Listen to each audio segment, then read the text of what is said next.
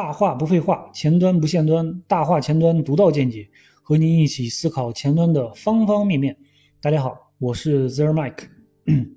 最近各大互联网公司都传出裁员呀、优化呀、毕业的消息，那互联网从业人员呢都被这些信息吸引，并且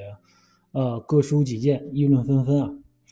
嗯，优化的事情呢，要说原因啊，什么都有可能啊，比如业务线连续亏钱养不活了啊，需要干掉，啊，还有政策性的一些原因，这个产品没有市场了啊，不需要团队来开发了，那公司或者团队被兼并了啊，对方要换成自己的人，还有就是业务平稳啊，节约成本等等吧。那外包呢，属于呃劳务外派啊，对于甲方来说，呃是可以根据自己的需要和成本。啊，灵活调配的。那么我作为甲方用人单位呢，呃，做过人员的招聘和解聘工作，呃，两者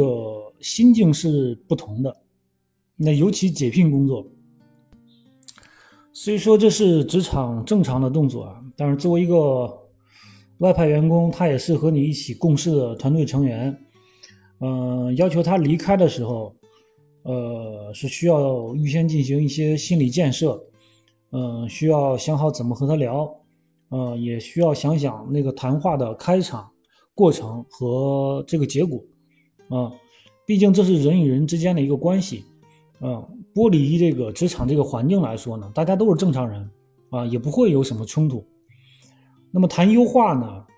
呃，有的时候是比较突然的，啊，有的是预料之中。那么我就聊聊我自己的一个经验，基本原则呢就是避免说人，呃，主要聊事儿。那约谈的时候呢，我尽量是约在临下班前的一个小时吧，然后找一个单独的会议室啊，彼此做成九十度的角，避免面对面给对方一个压迫感。啊，开场时，呃，先让对方聊聊最近的一个工作的一个情况啊，团队的氛围，工作中。啊，有什么好的地方和不好的地方？那我的目的也很明确啊，就是要看他的认知和我的认知之间是不是有比较大的一个差距。那毕竟呢，名额到他这里肯定是工作中存在了问题，并且没有达到这个预期。那听他聊完之后呢，我基本上是肯定他做的好的地方，因为不能上来就给人家一棍子吧？啊，这样的话很容易聊不下去了。呃，然后呢，再根据过往时间内他的一个表现，啊，说一说他的不足。那从人性上来说，他肯定会有反驳和找一些理由，当然也会有一些承认的地方。那么最后呢，我再把这个结论抛出来啊，就是说需要你离开。实际上这句话不容易说出口啊，因为当你说出来的时候，呃，人嘛都有一个消化的一个过程，他接收到这个信息后呢，眼神和表情。会有一个比较大的一个变化，震惊、失望、落寞、气愤啊，有的可能还会哭啊。这个时候我也不会逃避他的眼神啊，因为这个决定既然做出来了，就需要去执行。虽然有时候确实很难，但是就是需要做这个决定。那么这个情绪上来之后呢，通常我会说你稍微平静一下，我们再聊啊。其实呢。